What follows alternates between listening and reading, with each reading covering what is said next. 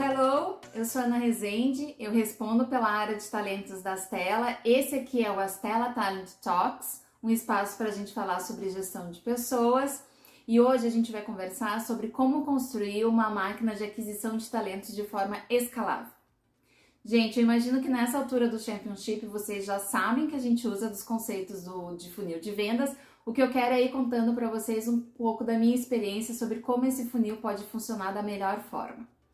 Então, gente, a primeira pergunta que a gente deve responder é qual é a experiência, qual é a proposta de valor que essa organização tem para os seus profissionais, para os seus colaboradores. O que, que vocês oferecem que a maior parte das outras organizações não oferecem? Então, não adianta dizer crescimento, aprendizado, desenvolvimento, porque isso é uma resposta comum. O que, que é o diferencial da tua organização? Muito bem, uma vez que isso está claro, a gente começa a comunicar nas redes sociais o quanto vocês oferecem isso, começa a comunicar nas redes sociais a rotina da organização para já ir encantando os profissionais mesmo antes de você ter uma posição. Você pode ter inclusive inscrições para banco de talentos para você já ir alimentando o teu topo de funil.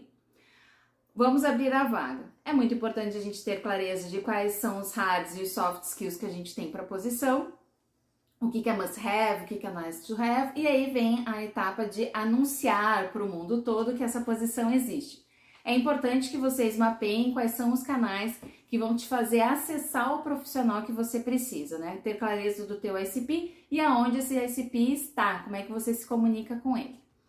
Legal, vamos imaginar que você comece a receber um número bacana de inscrição, o teu topo de funil fica bem robusto, digamos 500, 800 candidatos, não dá para a próxima etapa ser triagem de currículo, gente. É currículo demais. Então eu recomendo que vocês usem de tecnologia nessa etapa.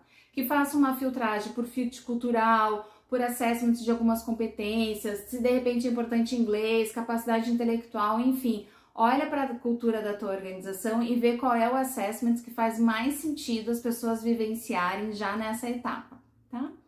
A etapa seguinte, daí sim, é a triagem dos currículos. As pessoas então que passaram por esse assessment, elas têm os seus currículos triados. E eu recomendo que normalmente o RH, depois que ele faz mais uma filtragem no fit cultural, que o RH encaminhe para o líder da área de 3 a 5 candidatos, não mais do que isso, tá?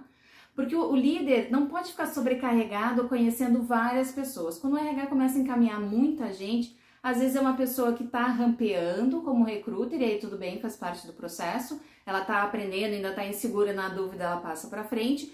Mas o importante é que a gente ocupe da maneira mais eficiente possível o tempo do líder da área.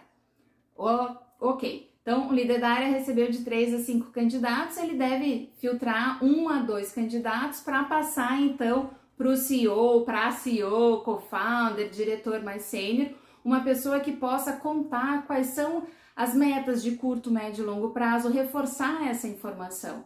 A gente está passando por um momento de vários layoffs, as pessoas estão inseguras em sair das suas organizações para ir para um lugar novo que ela não sabe se tem estabilidade. Então, ter um líder sênior encantando, nutrindo, dizendo o quanto faz sentido essa organização, pode aumentar bastante a probabilidade do aceite de proposta, que daí é, é a última etapa do processo seletivo.